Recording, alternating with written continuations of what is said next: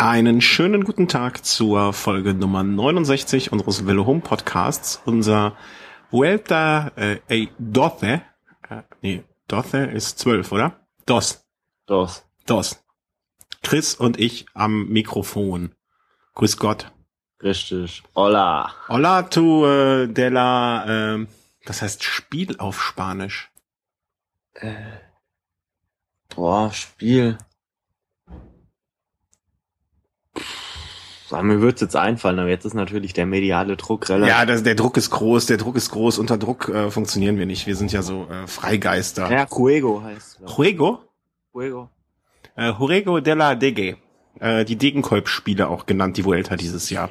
Also ich glaube, es müsste Juego sein. Äh, korrigiert uns, wenn wir falsch liegen. Ähm, wir warten mal ab, ob da jemand mehr weiß als wir.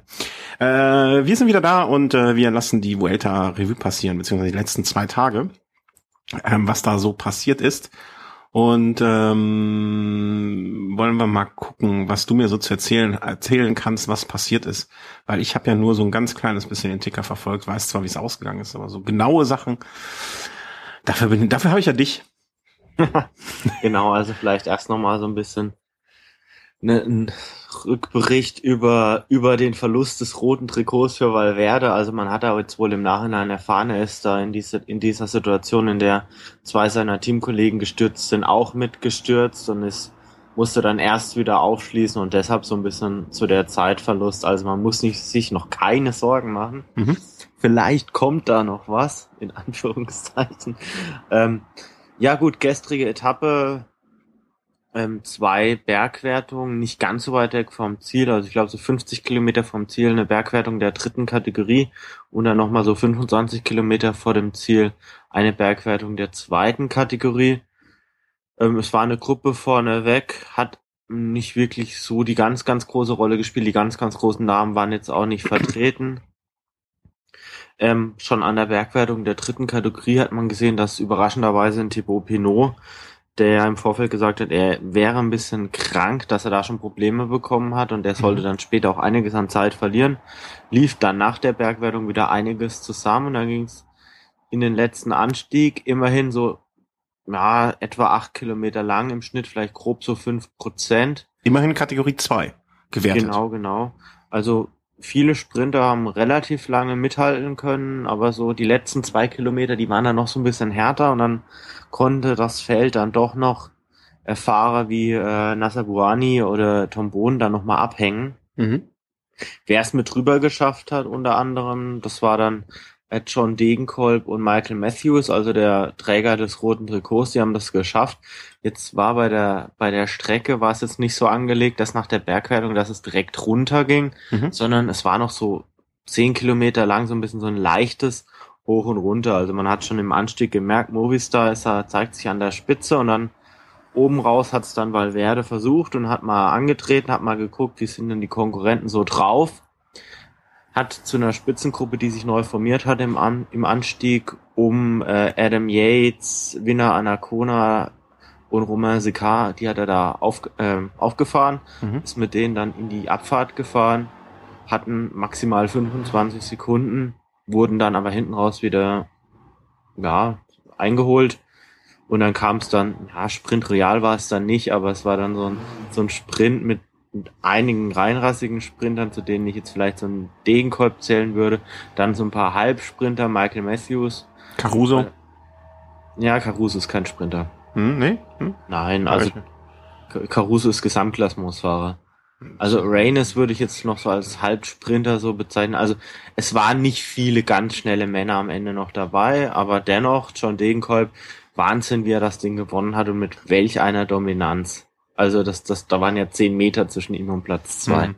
Ja, also äh, im Prinzip da weitergemacht mit der Dominanz der deutschen Sprinter, wo äh, Kittel aufgehört hat. Also es war wirklich sehr, sehr, sehr beeindruckend. Ähm, Gut, es hat die Konkurrenz jetzt ein bisschen gefehlt im Vergleich zu einem Kittel bei der Tour de France, aber äh, nichtsdestotrotz, er muss ja auch erstmal mit dem Berg. auch nicht mit drüber gekommen. Genau, genau, genau. Das meine ich, das äh, wollte ich noch äh, zu Ende bringen. Ähm, da muss man noch erstmal über den Berg mit drüber kommen und äh, dann von denen, die rüberkommen, halt der Stärkste sein. Und das hat er äh, mit Bravour gelöst und ähm, zu Recht das Ding abgeschossen. Matthews hat sich danach ein bisschen beschwert, Also er hätte gerne das, äh, das Double sozusagen äh, sich da geholt, äh, rotes Trikot behalten, äh, plus äh, irgendwie ja den, den Tagessieg und äh, hat dann hinterher sich ein bisschen, man konnte schon mal äh, Radsport News nachlesen, äh, sich beschwert, der Respekt vom roten Trikot hätte ihr gefehlt und aber das war auch ein bisschen äh, so.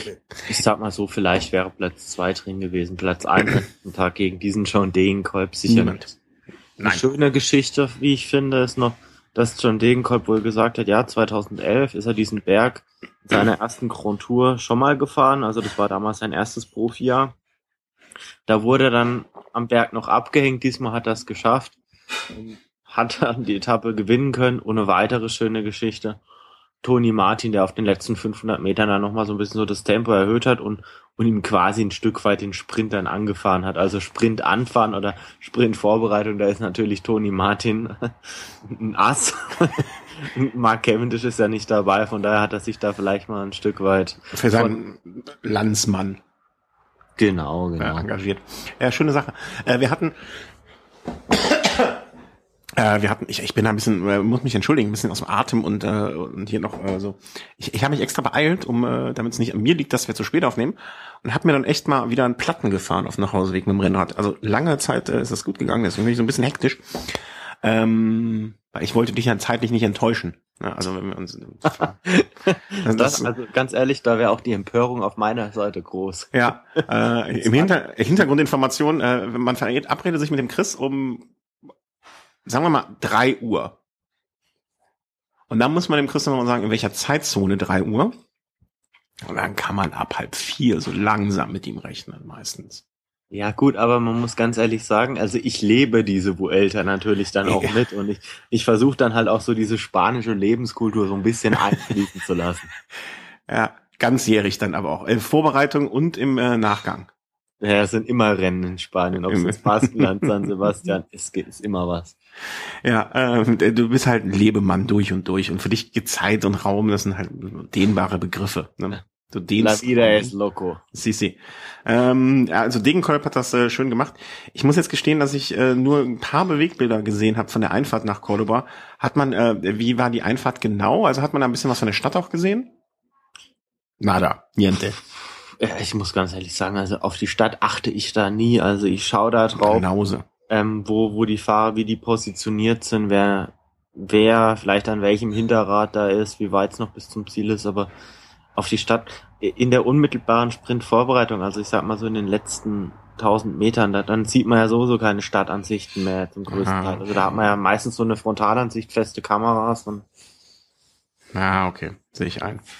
Ähm, ja, aber Degenkolb hat das äh, groß abgeschossen. Ich habe ja auch gelesen irgendwo, das müssen wir vielleicht nochmal im Nachgang zu unserer letzten Sendung sagen, äh, dass ähm, der, der, der Spanier schlechthin äh, seinen kleinen Verlust von, ich glaube, sieben Sekunden oder so sich eingefangen hat, auch weil er gestürzt war, Valverde. Das hatten wir das gar habe nicht. ich Äh, zu Beginn der Sendung schon erwähnt. echt? Habe ich das überhört? Das kannst du jetzt entweder rausschneiden oder Nee, hier wird nichts geschnitten. äh, aber das, das, da hat man auch gesagt, so vielleicht hat er jetzt mal bei der an äh, mal auch getestet, wie es äh, wie es so läuft, wie er anfahren kann und so, ob alles in Ordnung ist und ähm, Ähm, also ich fand's nicht mal so eine blöde Situation, also nicht so blöd, wie es jetzt im Nachhinein vielleicht geredet wurde, klar. Ähm, es hat jetzt, die Aktion hat jetzt nicht wirklich was gebracht.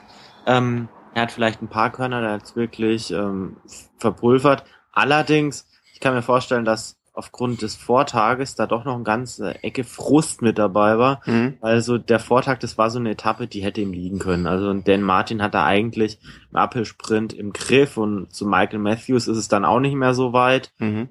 Also die hätte er vielleicht sogar gewinnen können. Und auf der anderen Seite, wir hatten eine ähnliche Etappenankunft vor, vor drei Jahren, wie schon gesagt. Da hat sich in der Abfahrt eine Gruppe gelöst. Man Mhm. weiß jetzt auch nie, wie es mit dem Wind ausschaut. Wenn jetzt ein Valverde da jetzt auf der Kuppe angreift und hinten bricht das Feld ein bisschen auseinander, ist er vielleicht plötzlich in einer, in einer Gruppe von zehn Mann vorne mit dabei. Da hat er ja alles richtig gemacht. Mhm. Wenn jetzt, wenn er jetzt mit zehn Sekunden in die Ebene geht, es pfeift da Wind rein und es reißt im Feld und er wird aufgefahren von der ersten Gruppe, ist er auch vorne mit dabei. Also ähm, man muss halt auch immer wi- wirklich wieder alles mit rücksichtigen und ja, jetzt im Endeffekt zehn Kilometer mal Vollgas gegeben, ein, eingefangen worden, allerdings in der Abfahrt fährt man ja jetzt auch nicht wirklich so brutal stark wie jetzt Mhm. vielleicht im Anstieg oder in der Ebene.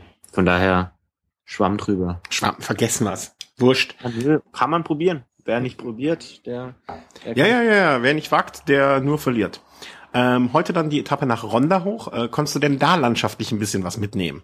Also hast du zum Beispiel, die werden doch wirklich, äh, also wie gesagt, ich bin kurz vor der Sendung jetzt erst reingeschneit, die werden doch wahrscheinlich 20.000 Mal diese Brücke über diese Schlucht gezeigt haben, oder nicht? eigentlich erst nach der Zieleinfahrt. Ach, das ist eine Also am Ende, sie sind nicht, also wenn ich das richtig in Erinnerung habe, sind sie nicht über diese Brücke gefahren. mhm.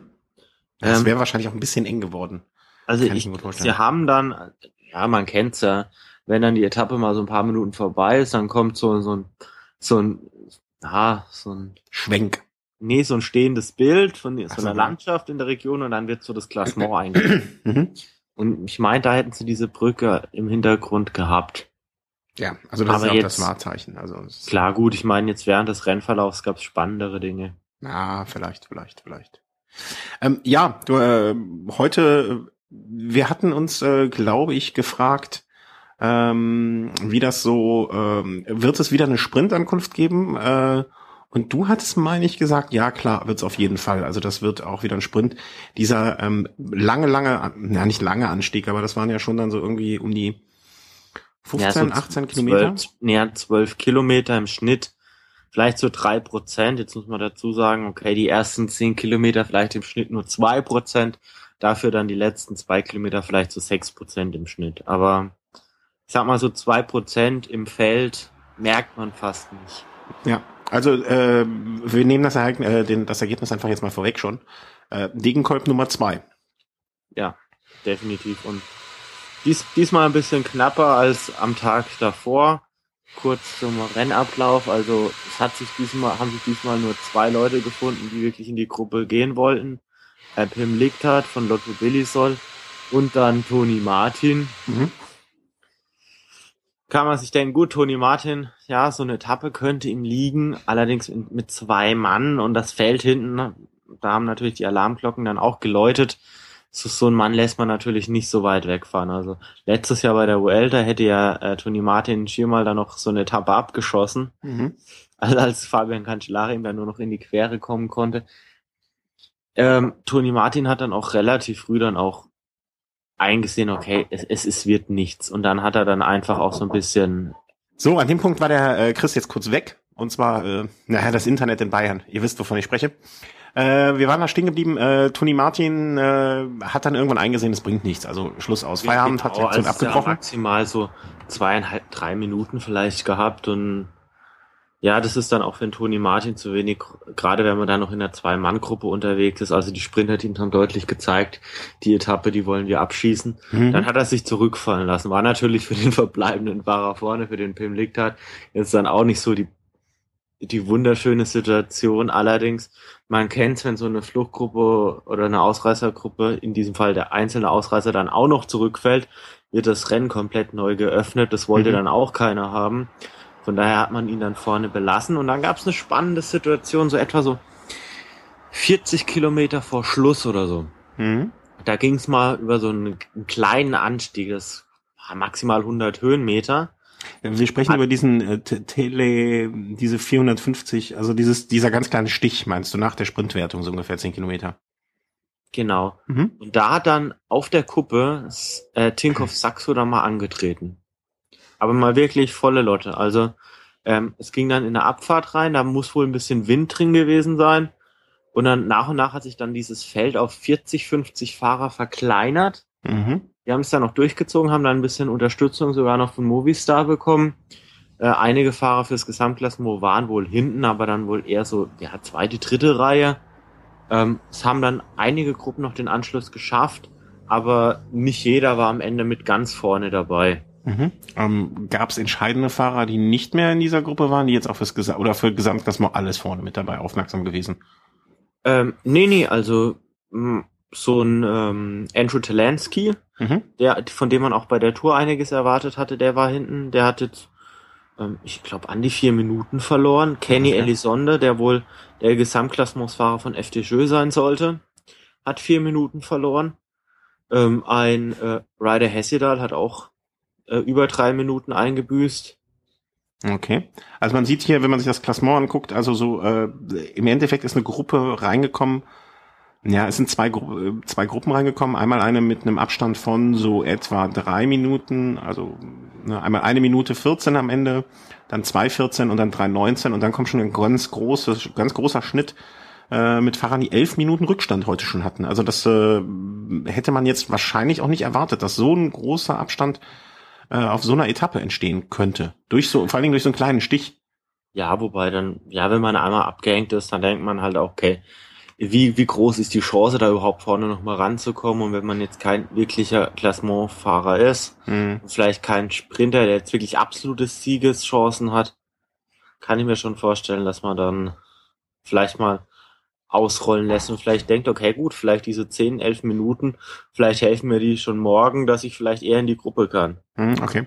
Ja. Wenn ich mir da jetzt beispielsweise so einen Adam Yates jetzt mal so rausschaue, also der, der bis jetzt einen starken Eindruck hinterlassen hat, der jetzt heute auch einiges an Zeit hat liegen lassen, mhm. mit dem könnte man vielleicht morgen sogar ähm, rechnen. Mhm. Okay. Ja, und am Ende äh, dann äh, hat es Degenkolb gemacht einfach wieder. Ne? Ja, also diesmal wirklich, es, es ging relativ schnell ins Ziel rein. Also ähm, der letzte Kilometer war dann noch ein Stück weit leicht abschüssig. Mhm. Äh, geht ab diesem, ab, äh, es gab einmal einen, ähm, wenn ich das auf dem Profil richtig gesehen habe, gab es quasi einmal äh, einen Kombinationspunkt, äh, mit wo dieser äh, Berg der dritten Kategorie ungefähr, ich würde es jetzt mal schätzen, ja, so äh, etwa 12, 13 Kilometer vorm Ziel war und ab dann ging es eigentlich nur noch leicht bergab schon. Genau. Es, es war dann ordentlich Tempo drin. Und ähm, ja, also es kam sehr stark auf die Position hinten raus an. Ähm, Philipp Gilbert hat zu meiner Überraschung dann auch reingehalten. Aber ganz hinten raus hat dann die, die pure Kraft von John Degenkolb dann doch gesiegt. Nasser Buhani hat sich da so ein bisschen beschwert noch, weil, weil er sich wohl da benachteiligt gefühlt hat, weil äh, er dachte, ja, John Degenkolb hätte ihm die, die Linie so ein bisschen gekreuzt mhm. oder hätte ihn eingeklemmt, aber das war Quatsch. Also, also den Sprint selber habe ich auch gesehen und dann, das war eindeutig, das war völlig in Ordnung und ähm, äh, er war auch einfach so stark, dass, dass äh, da, da war jetzt kein Diskutieren. Also er hat völlig zu Recht und berechtigterweise heute das Ding da äh, nach Hause gefahren. Ja. Ja. Zweimal Degenkolb. Gestern, heute zwei Etappen für, äh, für unser Mann vom Team Giant Shimano. Äh, geht das so weiter? Meinst du, er wird, äh, wird jetzt bei den Flachetappen weiter so dominieren oder wird er irgendwann äh, sagen, okay, das war's jetzt, äh, ab jetzt äh, WM? Ja, die so ganz viele ganz starke Ebenen-Sprinter sind jetzt nicht dabei. Also da ist wirklich Buhani und, und Degenkolb, die sind dann doch vielleicht jetzt in dem Feld dann in der eigenen Liga. Mhm. Äh, Etappe 8 nach Albacete, das ist noch so eine Etappe, die ist wirklich ja, fast, ja gut, in Spanien gibt's keinen Topf eben, aber nahezu eben.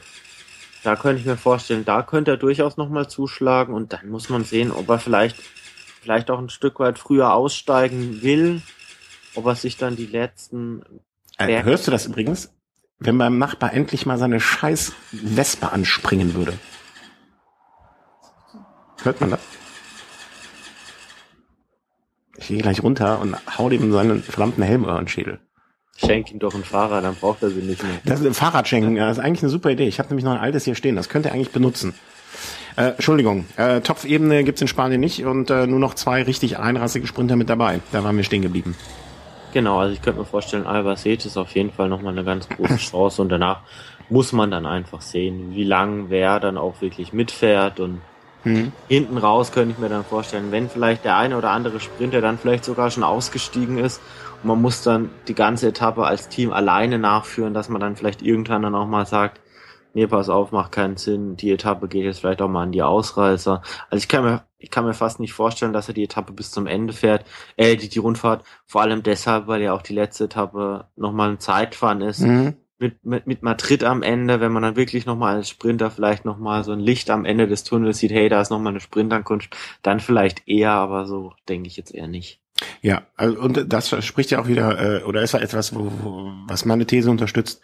Es wäre schöner für eine äh, Rundfahrt auch so, äh, für die letzte Woche vielleicht, ähm, und für alle Fahrer mit dabei, um alle Fahrertypen mit dabei zu haben, wenn man am, am letzten Tag halt so eine klassische Sprintankunft macht. Aber da kann ich mir ja den Mund fusselig reden, da wird ja keiner auf mich hören.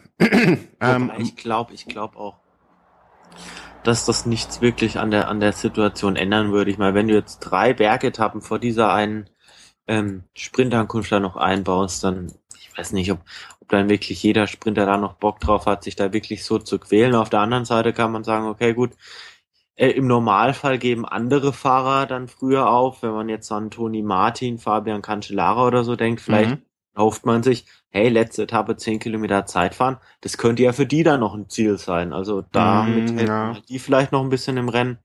Ich finde Zeitfahren für Zuschauer immer sehr schön weil man wirklich jeden Fahrer so ein bisschen einzeln bewundern kann und man hat nicht so dieses Gefühl, das Feld fährt einmal vorbei. Gut, es gibt vielleicht ein paar Ausreißer, ein paar Nachzügler, aber innerhalb von zwei Minuten ist das ganze Ding erledigt. Mhm, ja. Ja, da, da werde ich nicht, äh, da werde ich nie Freund von, äh, von der letzten Etappe nicht Sprintankunft. Das, äh, nee, das ist nicht meins. Blicken wir mal nach vorne so ein bisschen, oder? Oder hast du noch was zu heute? Hm, nein, Nö, ne? nicht. Haben wir eigentlich alles gesagt. Äh, morgen geht's nach äh, Las Subia. Ähm, das wird so das erste Mal, das, da hatten wir, glaube ich, äh, schon in der letzten Sendung gesagt, da wird das erste Mal so ein bisschen angetestet, oder? Also ähm, paar Berge am Anfang, zweite, dritte Kategorie und am Ende kein kategorisierter Berg, aber nichtsdestotrotz äh, Zielankunft mit einem Uphill-Finish von boah, so drei, na, ja, nachdem, vier Kilometern mit zehn Prozent im Schnitt, mhm, kann man fast, okay. fast sagen. Ähm, gut, im vorderen Verlauf der Etappe wird nichts passieren. Also ja. da wird eine Gruppe gehen. Ähm, für mich morgen auch so eine typische Etappe, wo eine Gruppe ankommen kann. Vielleicht auch, wo sich ein Außenseiter mal das rote Trikot schnappen kann.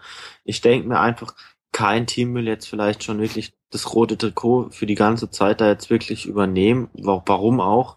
Es stehen danach ja zwei relativ flache Etappen an, wo man dann wirklich wieder die ganze Etappe lang da vorne im Wind arbeiten muss ähm, auf der ersten Etappe gut, es wird so ein kleines Abtasten geben. Man darf gespannt sein, wie sehr dann Alberto Contador dann doch geblufft hat oder wie, wie seine Form wirklich ausschaut. Geschauspielert, lass Sache ruhig geschauspielert. Rodriguez hat einen guten Eindruck hinterlassen. Chris Froome war, um doch nochmal auf heute zurückzukommen, mal sehr aufmerksam, als er sich zwei Bonussekunden abgeholt hat. Mhm. Da hat Buhani ein bisschen gepennt. Äh, in, beim Zwischensprint hat er sich die geholt, richtig? Genau, mhm. wurde von Christian Knees äh, vom Deutschen da auch schön reinpilotiert. Christian Knees hat dann den dritten Platz belegt.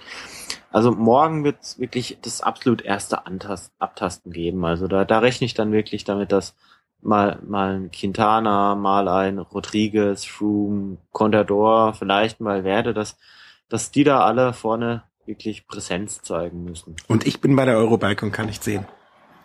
Ja, es wird, mit Sicherheit, es wird mit Sicherheit noch spannendere Etappen geben.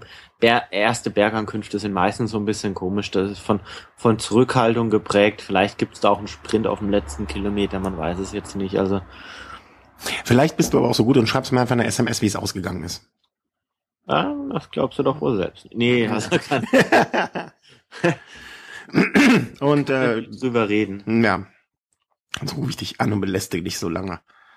Wir fahren morgen sehr, sehr früh los. Vielleicht rufe ich dich einfach schon mal bei Losfahrt an, um dich dran zu erinnern, morgens um äh, Viertel vor vier. Mhm, Nur ja, zur Sicherheit. Ja, Danach am äh, Freitag ist so eine, so eine, äh, so eine komische Etappe, wie ich finde. Die ist nichts Halbes und nichts Ganzes. So eine typische, man würde sagen Mittelgebirgs, noch nicht mal Mittelgebirgs, aber so, wie soll man das nennen? Auf und ab. Das, das ist jetzt so, wirklich, das ist so eine Etappe. Spanien.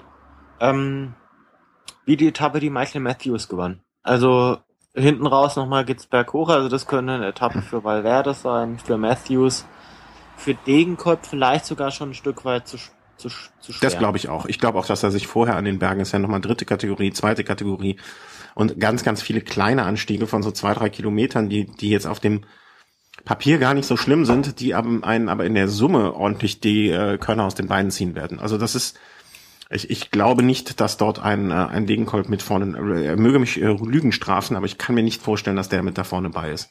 Und ähm, wäre auch Quatsch, wenn er sich da wirklich so total verausgaben würde oder verausgeben würde, weil er wirklich die nächste Etappe dann daraufhin in Albacete, da hat er dann wirklich die Chance in einem flachen Sprint genau. nochmal einen rauszuhauen. Dann noch mal eine Bergankunft, auch noch nicht ultra hart. Also können wir noch mal kurz, äh, also Albacete, das ist dann, äh, ich, ich, ich möchte es nur kurz mit dem Label Samstag, Samstag, also Sprintankunft. Nur für die Leute, dass man sich das vielleicht merkt oder wenn es einen Ja, interessiert. Samstag hundertprozentig Sprint. Absolut. Also nach äh, die Außer letzten, Toni Martin ja, außer Toni Martin hat Bock. hat was dagegen. Ja. Ansonsten, Da, das könnte ich mir so, also wenn ich, äh, wenn ich ein Toni Martin wäre und mir eine Etappe dafür aussuchen dürfte oder müsste oder sollte, wäre das, glaube ich, gar nicht so eine schlechte. Weil die Kilometer ab Kilometer 80 bis Kilometer ja, so etwa 135, 38 ungefähr geht's nur ganz leicht bergauf. Ähm, also etwas, was er als Zeitfahrer eigentlich ganz gut können müsste. Und dann geht's wieder nur ganz leicht bergab. Also äh, wäre so eine Gelegenheit und vor allen Dingen, wenn jetzt gar nicht so viel reinrassige Sprinterteams mit dabei sind, die ein ein Interesse an der Nachführarbeit haben, äh, könnte das was werden am Samstag.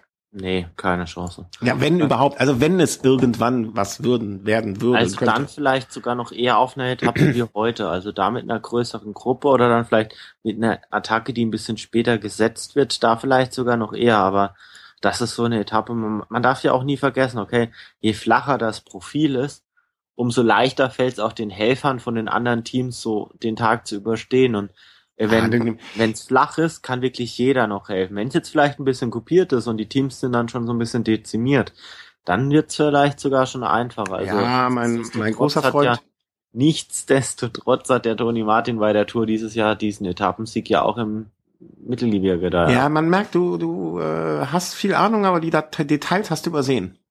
Okay, also du wettest jetzt auf Toni Martin. Äh, ich, ähm, ich wette auf Toni Martin am Samstag. Äh, und zwar äh, hat er natürlich den ganzen Tag Rückenwind. Ne? Also wir fahren vom Westen nach Osten, da kommt vom Atlantik her eine ganz steife Brise, äh, die es ihm deutlich einfacher machen wird. Er wird das Windsegel ausfahren und am, am Samstag ist Toni Martin Tag. Ich habe ja so oft da, da wirklich richtig gelegen mit solchen Aussagen. Da mache ich mir jetzt gar keine Sorgen, überhaupt nicht. Ähm, äh, ich denke mal, wir nehmen dann am Sonntag mal äh, am besten die nächste Folge auf, äh, direkt Revue passieren lassen, was mit meinem Tipp war. Ähm, Sonntag, ja, Sonntag kann es auch rund gehen, oder? Definitiv. Also es wäre natürlich interessanter, wenn die letzten zwei Bergwertungen, wenn, ähm, wenn das nach der vorletzten Bergwertung nicht nochmal runtergehen würde. Mhm. So ist es dann doch mit acht Kilometern doch ein relativ kurzer Schlussanstieg. Er sieht aber mächtig steil aus. Ja gut, was, was sind das? Das sind dann ähm, 530 Höhenmeter auf acht Kilometern. Das sind Ah, okay. sieben Prozent, siebeneinhalb Prozent. Das geht noch.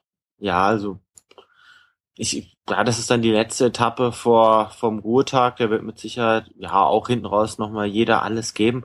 Also so, ja, diese diese ersten Etappen. Also ich, ich ich weiß nicht wirklich, ob da wirklich dann so richtig was passiert. Also ich könnte mir durchaus vorstellen, dass man dann auch wirklich mal die Ausreißer mal wirklich vorne wegfahren lässt. Wenn man Mhm. jetzt an morgen denkt, warum sollte Movies da nachfahren? Äh, auch wenn Katjuscha nachfährt, ja gut, für Katjuscha und so weiter, gut, Tagessieg vielleicht möglich und vielleicht noch sogar äh, Movistar dann ins, ins rote Trikot reinzwingen, könnte natürlich Mhm. eine, eine Option sein. Aber ich glaube wirklich, dass es erst in der zweiten und dritten Woche dann so richtig zur Sache geht. Beginnen tut die Vuelta dann so richtig erst mit dem Zeitfahren. Mhm. Ja, dann, äh, da werden die Karten neu gemischt. Gut, das war's eigentlich schon, oder? Haben wir noch, äh, ist uns für die letzten zwei Tage noch was eingefallen? Äh, dir, dir, äh, Gratulation. Ähm, wir hatten es ja auch äh, ein bisschen verlinkt schon äh, im Team Toto.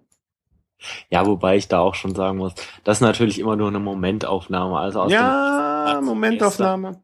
Momentaufnahme hin oder her, auch äh, wenn man, der Herbstmeister ist ja beim Fußball auch ein Titel. Ne? Du bist jetzt, äh, äh, ordnen wir das mal ein. Also Team Toto, äh, wir hatten es schon mal mehrfach oder mehrfach verlinkt, äh, eine Art äh, Tippspiel mit sehr, aber auch mit sehr strategischem Ansatz. Also ich habe es nie, äh, ich habe die Strategie immer über den Haufen geworfen und äh, ist nie geblickt, aber eine, eine Art Tipp-Manager-Spiel äh, für Radsport. Und wie viele Personen spielen jetzt zum Beispiel bei der Vuelta mit? Pi mal Daumen? Ja, also man, man kann da jetzt, glaube ich, so eine richtige Zahl kann man gar nicht nennen, weil es gibt immer so ein paar, die, die spielen einfach mitstellen, Team auf, machen dann nichts mehr. Ich würde mal jetzt sagen, bei der Vuelta, die jetzt wirklich aktiv mitspielen, vielleicht 250, 300 maximal. Und wie viel spielen mit? Die nicht unbedingt aktiv, aber wie viel haben sich am ersten Insgesamt sind 372 jetzt angemeldet. Okay, also von 372, weil die haben sich angemeldet und die haben mitgem und wollten mitmachen. Ob das, wenn sie es nicht durchgehalten haben, ist das ja auch eine Disziplinlosigkeit. Ne, das muss man ja auch dann, das muss man ja auch mit sich bringen. Äh, von 372 hast du nach Etappe Nummer 4, richtig? Oder nach Etappe 5? Etappe 4. Nee, gestern war nach Etappe 4. Gestern nach Etappe 4 lagst du auf Platz Nummer? Sag's ruhig selber. Eins. Sag, sag's ruhig selber. Äh, auf hast du Eins. hast du heute Morgen einen Kuchen gekriegt und was für eine Zahl war drauf?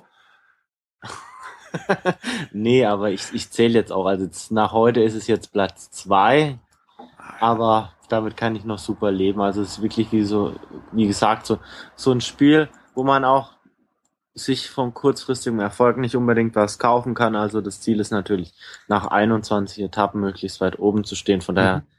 gibt es jetzt noch Leute, die jetzt vielleicht jetzt vorpreschen, vielleicht am Ende eingehen, aber es gibt genauso gut noch Leute, die jetzt von hinten da nochmal richtig Dampf machen können. Mhm. Ja, aber nichtsdestotrotz, also das kann man nicht. Äh, ich habe mich jahrelang dran versucht und äh, ich, ich bin ja schon froh, dass der Kübel an Hohn und Spott, den über mich ausgießt, äh, nicht äh, nicht so groß ist. Ich habe es nie äh, nie richtig geblickt. Hab da immer mehr mit dem Herzen als mit dem Verstand getippt und äh, ähm, ja, also da jetzt erster oder zweiter von rund äh, und wenn es nur 300 sind, die aktiv mittippen, das zeigt ja auch, dass du dass du doch ein bisschen Ahnung hast.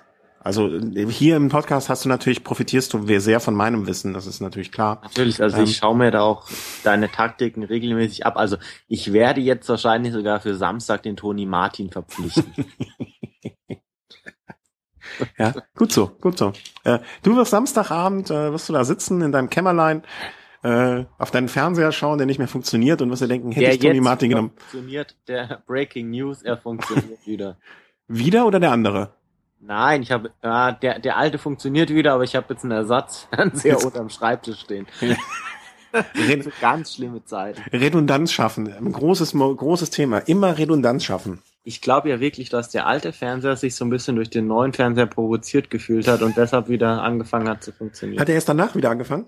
Ja, ja, sobald der andere im Zimmer war. Du hast einfach das Kabel nicht reingesteckt. Ich glaube, das war das Problem. Nein, nein, nein, nein, nein. Ja, ja. Ich glaube, das war so ein Elektronikschaden, der dann durch durch Induktion, durch den zweiten oder so irgendwie da. Du, du hast es ja mit den technischen Geräten genauso wie mit der Zeit, ne? Das sind nicht deine Gegner, aber es sind auch nicht deine Freunde. Ja. Ja. okay, äh, machen wir dicht. Zwei Tage. Äh, wir schauen mal, wann wir das nächste Mal aufnehmen. Müssen wir uns mal kurz abstimmen gleich. Und, ähm, Oder gut, ganz kurz können wir. Immer. Mal, dann schaue ich noch mal ganz kurz. Vielleicht haben wir da noch ein ganz kleines Thema. Aber da muss ich noch mal ganz kurz gucken, weil aktuell läuft ja auch ähm, die Tour de l'Avenir und da meine ich, da wäre jetzt heute so die erste Bergankunft gewesen. Okay, aber ich sehe schon, also die Hoffnungen von, von Silvio Herklotz haben sich da jetzt nicht erfüllt. Also er hat da jetzt heute doch ordentlich Zeit liegen lassen.